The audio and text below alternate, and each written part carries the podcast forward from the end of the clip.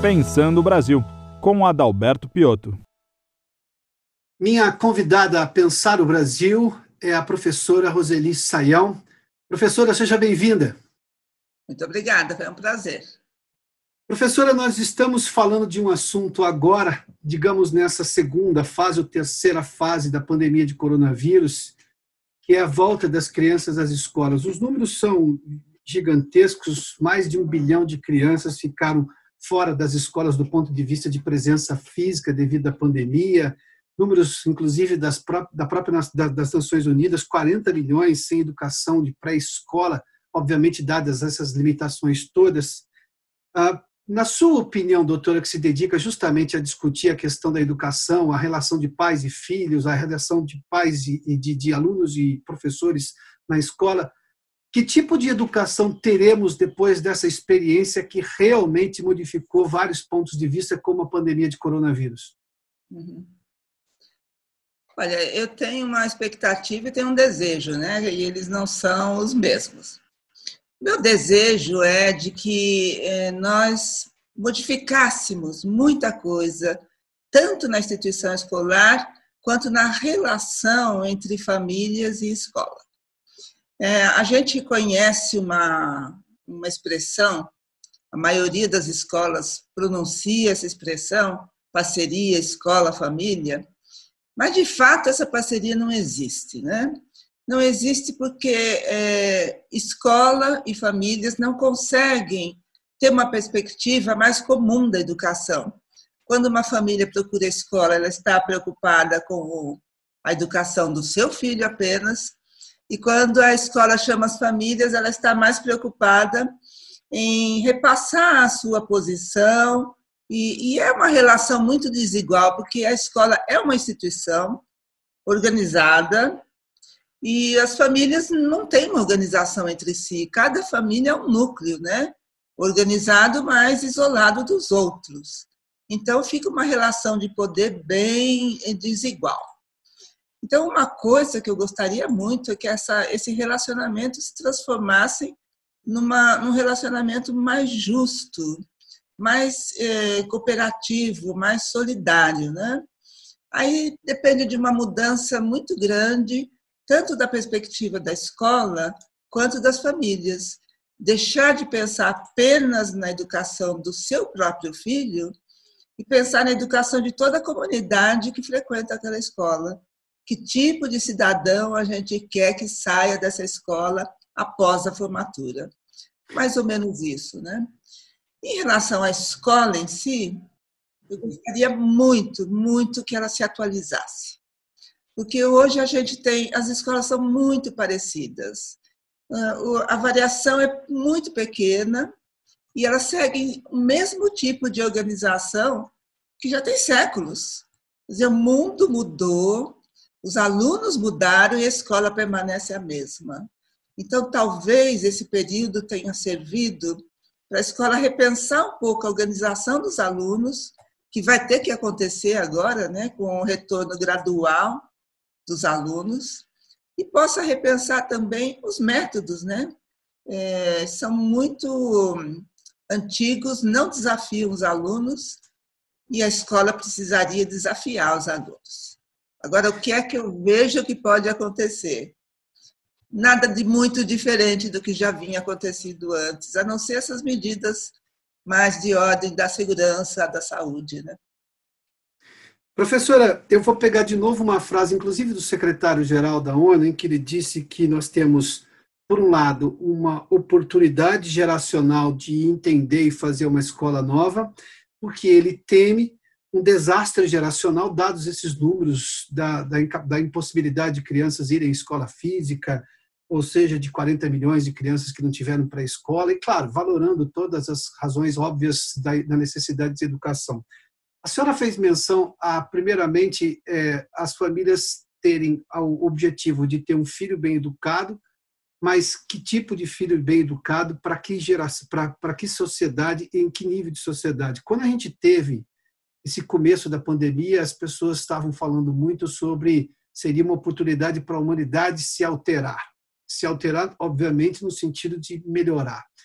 A senhora acha que isso vai acontecer realmente? Porque, ah, um lado, sim, é importante que paramos um tempo para nos observar, mas muita gente pode ter uma visão de que esse foi um tempo perdido para ser recuperado. E aí, aquela correria do vou salvar o meu, que a gente já viu em outros momentos, pode também ser aumentada.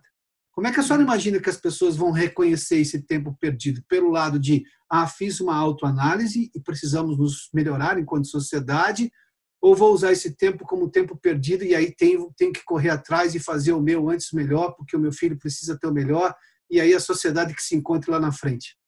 Uhum. Até este momento, é, o movimento está mais assim de tempo perdido, né? É, eu ouço diariamente pais e mães dizerem o que vai fazer com esse ano perdido no meu filho. Agora, é, a gente perdeu a perspectiva ao fazer esse tipo de análise de toda a escola básica, né?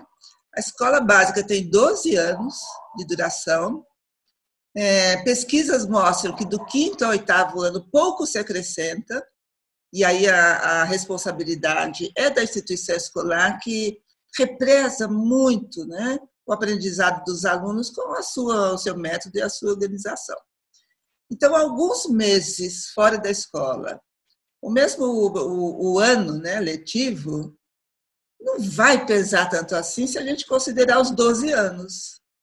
Uhum. Então, é, neste momento, boa parte das famílias está pensando na, no prejuízo que teve. É, eu tenho ouvido pouco falar do crescimento, da maturidade, da reflexão, da autocrítica, é, bem menos do que o tempo perdido. Então, é, notícias né, da Europa, por exemplo, nos dizem que a juventude ainda não entendeu bem o que é isso porque foi só flexibilizar um pouco que pronto, né? É como se nada tivesse acontecido e continuasse acontecendo. A lógica do individualismo, é isso, né? Que a gente Exatamente. percebeu. Exatamente. A gente chegou a ver aqui no Rio de Janeiro, né? Que aconteceu também nos bares. Então, é, falta oferecer a essa juventude essa perspectiva de coletivo, né? Que ele faz parte de um coletivo e que sem o coletivo ele não é ele. É porque sempre a gente apresenta o coletivo como alguma perda pessoal. E é ganho, né? É, uhum. é, o coletivo nos oferece o ganho, nos oferece a oportunidade de sermos quem somos e, e sermos, inclusive, reconhecidos pelo próprio coletivo, pela própria sociedade. É, e esse é um ensinamento que falta muito na escola, porque as disciplinas das, é, humanas foram sendo rejeitadas em função da prioridade das técnicas, né? matemática, física, química, mas são as disciplinas humanas que sustentam essas outras. Sem a, a postura né, da sociedade, aprendizado esse absolutamente importante que as ciências humanas oferecem ainda na escola básica, fazer o que com esse conhecimento? A gente tem visto um pouco nesse tempo de pandemia o que algumas pessoas têm feito com o conhecimento adquirido, né? A senhora citou sobre essa lacuna no método escolar e talvez também da percepção dos pais do que é uma educação completa. É, eu, eu fui aluno da escola básica no finalzinho dos anos 70, eu entrei em 79 no primeiro ano, ou seja, nos anos 80 foram meus anos de formação escolar básica. Né? Eu saí da escola em 89, formado no segundo grau, já um ensino técnico profissionalizante que não era muito citado à época, mas enfim. Eu não tinha o que hoje os jovens têm. Eu não sei se para o bem ou para o mal, mas, por exemplo, nunca se discutiu tanto questões uh, de percepção da sociedade como as redes sociais em algum momento trazem hoje mas eu confesso que eu ouvia isso muito frequentemente, tanto na minha casa quanto na escola. Se a escola não está fazendo e, e, se as famílias estão com essa dificuldade, apesar dessa maior proximidade que tiveram agora com os filhos durante a pandemia, dentro de casa, literalmente dentro de casa, é, como é que eu avanço com isso? Porque as redes sociais são espaço para tudo, desde coisas muito boas a coisas muito ruins. E o jovem está exposto a tudo isso. Qual é a saída diante de uma situação como essa? São as nossas escolhas, né? Escolhas é. institucionais e escolhas familiares e, portanto, aí pessoais. Eu coloco mais ou menos nessa hierarquia, né? Porque primeiro as institucionais, porque há a escola. A escola é um espaço muito importante para os alunos é, durante toda a escola básica, né? Porque representa o mundo para eles, que eles vivem na família ou em grupos associados à família, e a escola é o espaço público que eles frequentam, né? É na escola que eles vão aprender o senso de, de lei, é, ou seja, existem leis e elas existem para nos proteger. É na escola que ela aprende a exercitar o coleguismo, tão em falta hoje em dia, né? Porque inclusive as escolas renunciaram a isso, tanto que boa parte delas chama os colegas de amigos, o que é uma confusão enorme, porque o amigo é da vida privada e o colega é da vida pública, né? Ah, eu sempre e, tive essa percepção, doutora. Boa a senhora falar desse assunto, porque colegas e amigos são coisas muito diferentes, né? Muito diferentes. Amigo, a gente aprende a ter e a ser tendo e sendo e errando e batendo a cabeça. Colega não, colega a gente precisa aprender dentro de, da regulação do grupo, da sociedade, primeiramente na escola, né? Então, muitas das, dos princípios que regem o funcionamento de uma escola sequer são explicados para as crianças, é, que trata-se de uma questão de convivência com seres diferentes, com quem nem todos eu vou com a cara ou simpatizo, mas que eu tenho que aprender a trabalhar com eles e a respeitá-los. Isso é ser colega, né? É, eu me lembro muito, você citou aí a sua escola básica, eu entrei, né, na, no meu tempo chamava-se primário, ginásio, e depois tinha clássico científico normal, né? Em 58, eu comecei o, o primário. E na, na hora que tocava o sinal para ir para as salas, a gente tinha que ir classe por classe, enfileirado, e a gente tinha que estender o braço até tocar no ombro do colega que estava à frente. Nunca uhum. nós soubemos para que servia isso. Era uma coisa feita automaticamente, porque tinha que fazer, né? Só bem quando eu saí da escola básica, entrei na faculdade, é que eu entendi que tinha uma relação muito grande né, com os costumes do exército, perfilar, distanciar um tanto e aí caminhar. Ah, muitas das regras e dos princípios que existem na escola simplesmente são regras. Ninguém explica para a criança. Outro dia eu entrei em uma escola antes da pandemia, né? E tinha setinha. Né, para subir a escada é por aqui, para descer é por lá seria muito mais civilizado ensinar a manter-se sempre na mão direita, Sim. que é a nossa regra, né? Não, mas aí põe a setinha, ele vai na setinha, ele desce pela outra setinha, mas quando ele anda na rua, ele não aprendeu nada, porque na rua não tem setinha. Quer dizer, normalmente uma escola que se diz, ou pelo menos faz propaganda de um ensino libertador, coloca uma setinha para ele subir, uma setinha para descer, sem explicar exatamente a razão de tudo aquilo. É, é algumas explicam, né? Sim. Algumas é, conseguem a adesão dos alunos, permitindo que eles entendam isso.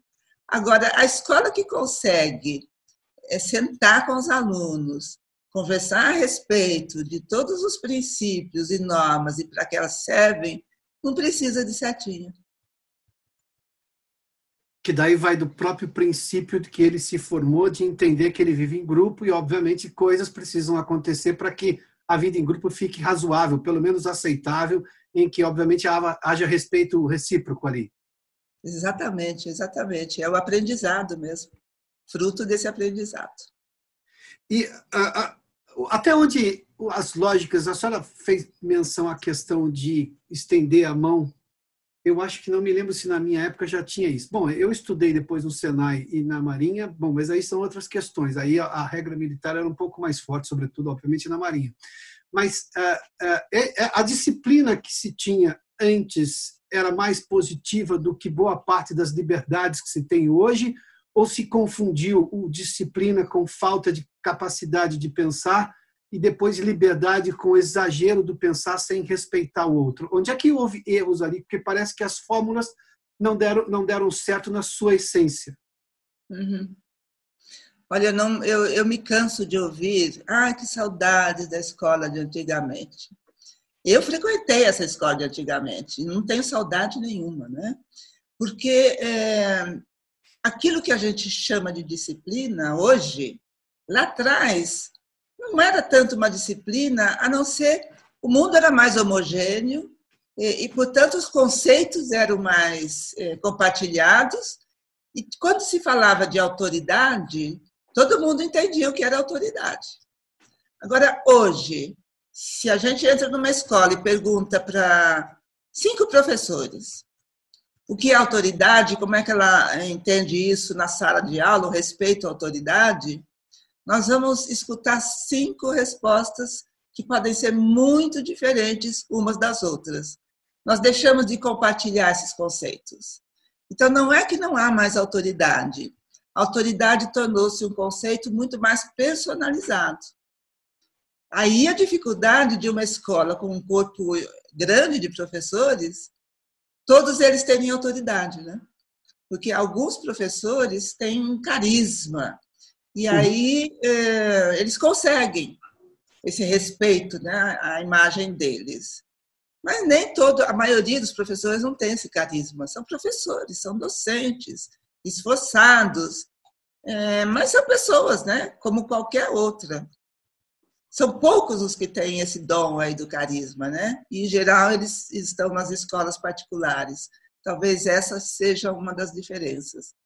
Mas, é, com, é, com essa questão da dificuldade de compartilhar o mesmo conceito todas as pessoas, Aí um consegue, outro não consegue, aí o outro fala, faz exatamente o oposto do que o professor anterior fez. E aí os alunos se perdem e criam sua própria maneira coletiva de responder às questões dos professores que, na verdade, representam a escola. Então, tem a ver muito mais com a escola do que com os professores, aquela pessoa, aquele professor, aquela professora.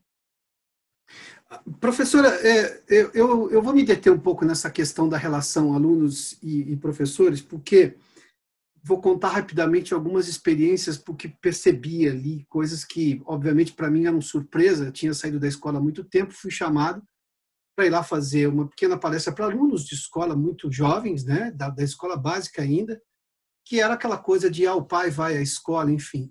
Quando eu via a sala de aula, eu me lembrei da minha. Havia mais limites e quando chegava alguém diferente, a classe meio que automaticamente parava. Ninguém parou para me ouvir eu vi que a professora tinha uma dificuldade gigantesca de controlar a turma sequer para me ouvir. Não é para me julgarem e depois dizer, ah, não, isso aí não me interessava. Não, não sequer me deram a chance de. Se isso aconteceu comigo, eu posso imaginar que seja quase que uma média ou algo que ocorra com alguma frequência, não necessariamente majoritariamente das vezes, mas enfim, que ocorra com muita frequência. Eu não preciso de um comportamento médio de regras para depois sim as pessoas terem a liberdade de fazer julgamentos e se manifestarem, mas antes de ouvir, ninguém consegue julgar, até porque a novidade é o que vai ser dito. Se não conseguiu ser dito, aí nós, nós estamos realmente numa situação em que não dá para fazer nenhum avanço. Eu, eu, preciso de um comportamento médio de, de disciplina para depois as pessoas serem criativas e fazerem o que quiserem. Eu estou usando a expressão criativa que educadores adoram usar essa expressão, né? Às vezes eu confesso não entendo exatamente o que eles querem dizer com isso. Eu também não. É, talvez seja sair, é, eles usam muito sair da rotina como uma coisa criativa, né? Mas é. a criatividade não, se, não, não é isso.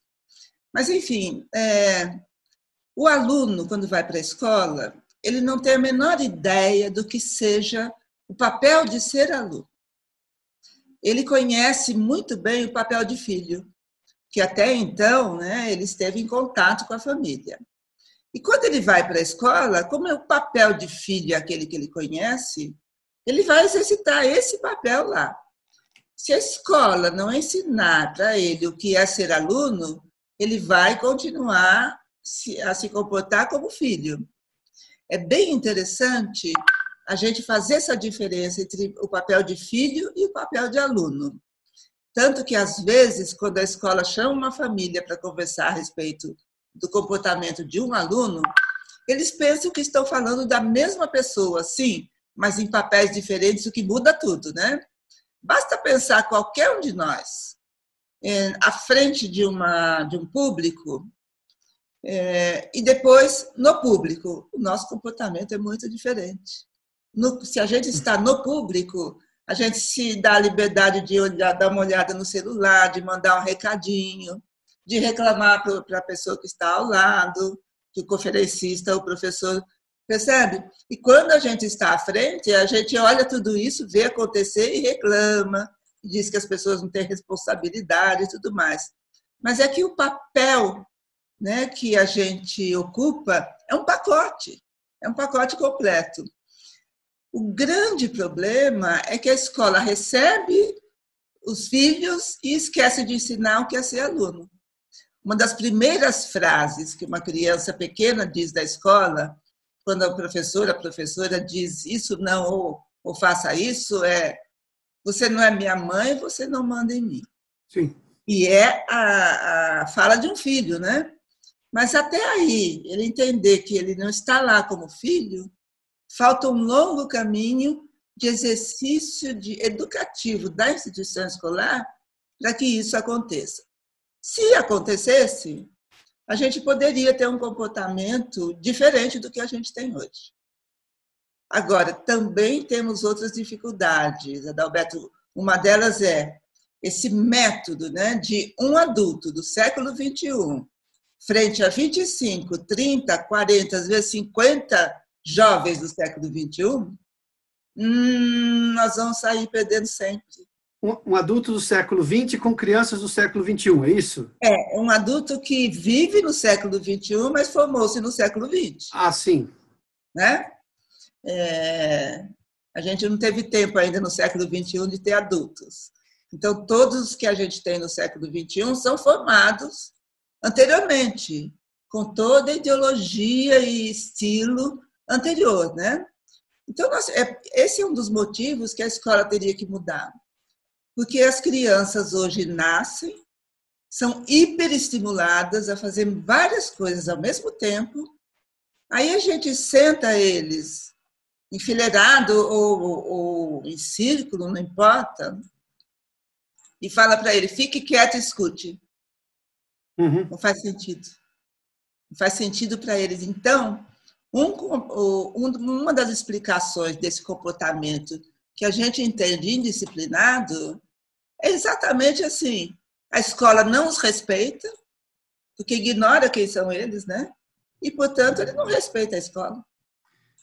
E como é que seria? Agora vou fazer uma pergunta de um adulto do século XX que está vivendo no século XXI, obviamente preocupado com essas relações todas. Como é que se passaria o conteúdo que antes era desse formato convencional, que era de alguma forma compreendido e assimilado, ah, para essas gerações que são hiperestimuladas, conforme a senhora disse? Como é que eles vão parar para ouvir, se é que precisam parar para ouvir? Como é que eles vão ter um tempo de, de, de, de receber informação para depois processar em reflexão e aí sim depois uma opinião? Como é que isso se daria neste momento com essa geração nova? A gente poderia dar o primeiro passo para eles, não para nós, os professores, né? Então, o primeiro passo é nós vamos entrar num assunto novo. Então, eu quero que vocês assistam a esse trecho de filme, ou essa entrevista, ou esse TED, é coisa de 10, 15 minutos que vai introduzi-lo no assunto. E aí, depois disso, a gente volta e vamos conversar a respeito desse tema novo. E aí, isso é que desafiar, né? Primeiro a gente dá alguns indícios e depois desafia, vamos lá se vocês conseguem decifrar, e vocês conseguem, decifrar esse tema novo do conhecimento com esse texto, com esse livro. A aula expositiva perdeu sentido. Perdeu sentido quando ela é dada assim para iniciar um tema novo. E olha que é difícil encontrar hoje um tema novo entre eles, né? Crianças e adolescentes. Às vezes eles sabem mais do que os professores de um tema que vai ser iniciado. Ou por interesse pessoal, por viagens feitas e tudo mais, ou por experiência de vida, né? Que as vidas são diferentes. Então, assim, pode surgir a aula expositiva no momento em que todo mundo já se introduziu no tema e começam a surgir perguntas. Aí é um bom uh, motivo para ter uma aula expositiva para tratar dessas perguntas que eles têm a fazer. Ou seja, quando eles começam a reconhecer que eles têm, não vou usar a expressão deficiência, não é esse o sentido, mas que eles precisam ter mais conhecimento daquilo, aí eu ganho atenção naturalmente, é isso? Eu ganho um isso, desejo de, de permanecer ali naturalmente, é isso? Isso, porque eles foram desafiados. E não porque eles foram colocados, sentados lá, obrigatoriamente assistir uma aula expositiva para aprender algo que ele não tem noção do que seja e acha que ele não quer saber.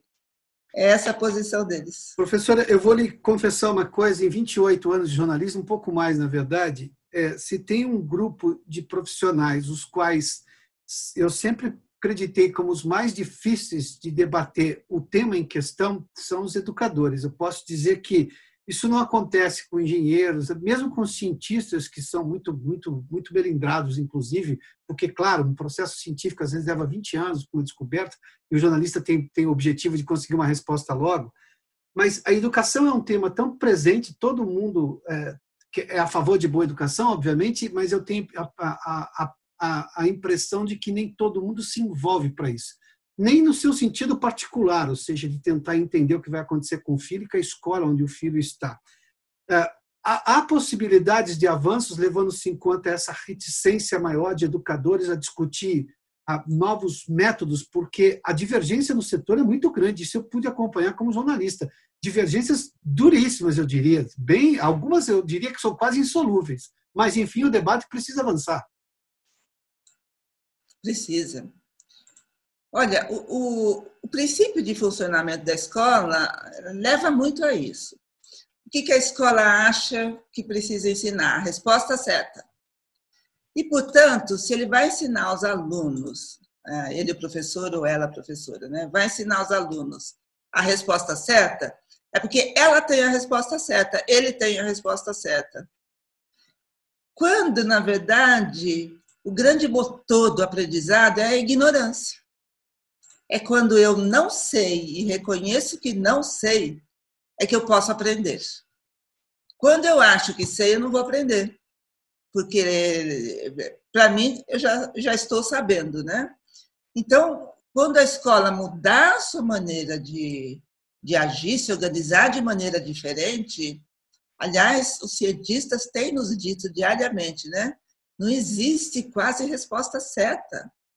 A resposta certa, inclusive, é temporária em alguns momentos. Um avanço da ciência muda aquela resposta certa para outra, né? Quando a escola se der conta de que ela é o lugar do conhecimento sistematizado e que ela precisa honrar isso, ela vai deixar de querer saber a resposta certa para perguntar, não para hum. responder. Aliás, tem uma piada muito corrente nos meios educacionais que diz assim: o único lugar onde se pergunta uma coisa que já se sabe a resposta é a escola. Professor, uma última pergunta, ah, levando-se em conta essa sua frase de que a ignorância é o motor do saber, ou seja, quando a pessoa se percebe é, que ela não tem, não tem aquele conhecimento, aí, obviamente, ela está desafiada, para usar um, uma outra expressão sua durante essa entrevista. É, além da escola, eu posso aplicar isso para o todo, porque eu tenho que olhar esse século 21. As crianças são, como a senhora disse, são hiperestimuladas, elas têm acesso a muita coisa, independentemente da classe social, eu diria hoje. E as redes sociais são muito acessíveis, de maneira muito intensa. Se ele acha que a rede social, aí eu vou usar a expressão da virada do século, da geração Google, ele acha que aquilo já é suficiente e nós sabemos que aquilo não é suficiente, o saber é um pouco mais aprofundado, como é que eu mudo a cabeça desse jovem? É a, é a família que precisa explicar para ele que o Google não explica tudo, não da maneira como deveria, ou eu tenho que mudar realmente a escola? É um movimento coletivo, porque eu tenho uma geração Google que, olha, eu sou fã do Google, não é nenhuma crítica ao Google, não. Mas talvez eu tenha tido o privilégio, acho que tive realmente o privilégio de perceber que ele me dá indícios de informação, indícios de saber, mas aquilo está tá uma coisa um pouco mais complexa, né? E vou à pesquisa. Mas talvez seja um desejo particular meu, uma insistência minha particular. Mas como é que eu faço isso no grupo? Porque eu, muita gente tem a sensação de que ah, deu uma olhadinha no Google, ele já sabe de um assunto que é muito mais complexo. Uhum. É possível mudar isso, né? É... Uma coisa que eu acabei de dizer em vez de ensinar o aluno a responder, é ensinar a perguntar. É, eu, eu sempre me lembro da época que eu fui professora universitária, é, eu nunca gostei de provas, mas obrigatoriamente a instituição tinha provas. Eu dei aulas lá na década de 70, né? Então, eu, eu ia para a prova é, com consulta e pedia que os estudantes elaborassem cinco perguntas a partir daquele texto que eles poderiam consultar. Você não tem ideia da dificuldade. Eles diziam: não, prefiro sem consulta e prefiro responder, porque é muito difícil, mais difícil, quem aprendeu a dar resposta fazer perguntas, né? Então, essa é a primeira coisa, ensinar a fazer perguntas. É, mas há perguntas que são perguntas bobas, e isso também faz parte do ensinamento. E o terceiro ponto, e esse é crucial em tempos de tantas redes e tantas notícias falsas, né? É que a gente, se nunca ouviu falar do tema, que a gente não acredite, porque o conhecimento não tem a ver com crença, tem a ver com aprendizagem, com busca, com pesquisa, é, com conhecimento mesmo, né? mas boa parte dos professores costuma dizer, inclusive, eu uso esse método porque eu acredito nele. Não adianta acreditar, não é uma questão de fé.